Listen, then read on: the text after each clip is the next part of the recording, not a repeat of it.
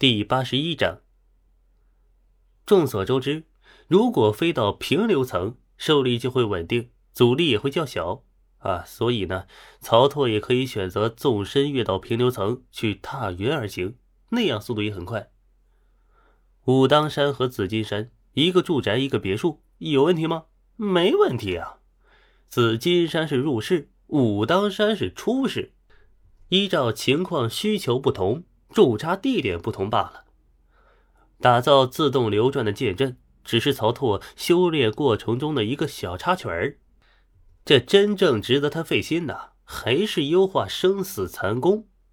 当然，现在曹拓已经舍弃了残这个概念，完全抛开了作茧自缚这个想法。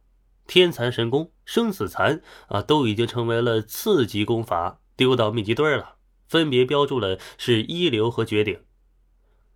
曹拓选择继续深化，纯粹其中生死转换、瞒天过海、突破上限的妙意。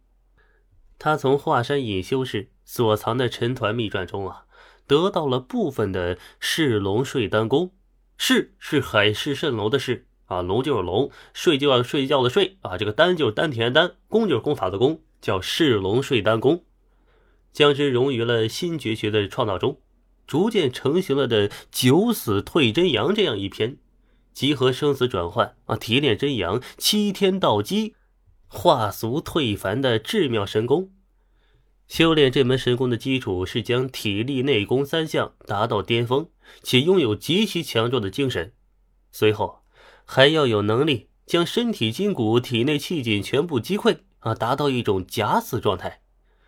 假死之中，功法自转。由死化生，新的契机在旧的瓦砾中茁壮成长。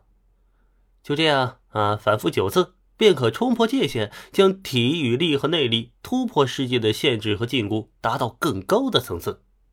当然，这每一种生死转化都是极其危险的，很有可能直接是玩火烧身啊，引火自焚，导致真实死亡，或者前功尽弃。所以。曹拓还要将它继续进行优化。如果一门绝学很强大，却又很危险，应该怎么办呢？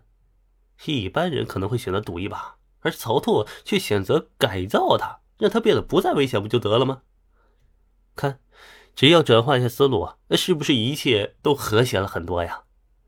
有时候就是不能太固执，要懂得变通，对不对？哗。巨大的喧哗声从铜殿之外传来，打断曹拓的澎湃汹涌、犹如尿崩的思路。而曹拓却也不恼怒，嗨，毕竟这样的灵感大爆发啊，对他而言就像一日三餐似的，没什么好稀奇的，完全不值得有那么多期待。推门而出，正瞧见一名须发皆白、穿着青衣，外表上看至少年近七旬。却依旧瞧得出年轻时风华绝代的老者，正在七把自由飞梭的宝剑之间来回的跳跃飞跃。飞云功、穿甲劲，还有连环金偶步，都是我所创的三流武学中比较有潜力的。虽然与攻不出来六种绝学有关联的只有飞云劲，不过剩下两种我也费点心思才创造的，只是后来进步太快。这两种构思还没来得及升华，就已经完全不需要了，所以也就放弃了。是谁这么有眼光呀？曹操心想，随即来了一发鉴定术：黄药师，体六十四，力七十七，内力九十六，技能桃花岛武学自创，奇门遁甲化境，医谱星象精通，炼丹精通，九阴真经化境，根骨九十二，悟性九十三。啊，备注。廉颇老矣，尚能饭否？看着黄药师，这相比起心元啊，这明面上都有些不如心元的数据。曹操不得不感叹：时间真是一把杀人无形的利器呀！天下五绝之一的黄药师，一把年纪了，反而落了威风。以黄药师的武学功底啊，自然轻松过了剑阵。人们不断发出惊呼声。是因为黄药师不仅仅是目前为止过剑阵过得最潇洒从容的那一个，而且是唯一一个没有接受护身令牌的那个。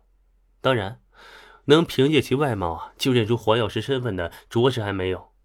毕竟对于普通江客来说呢，这个黄药师呢，天下五绝啊，那都已经好久以前的事儿了。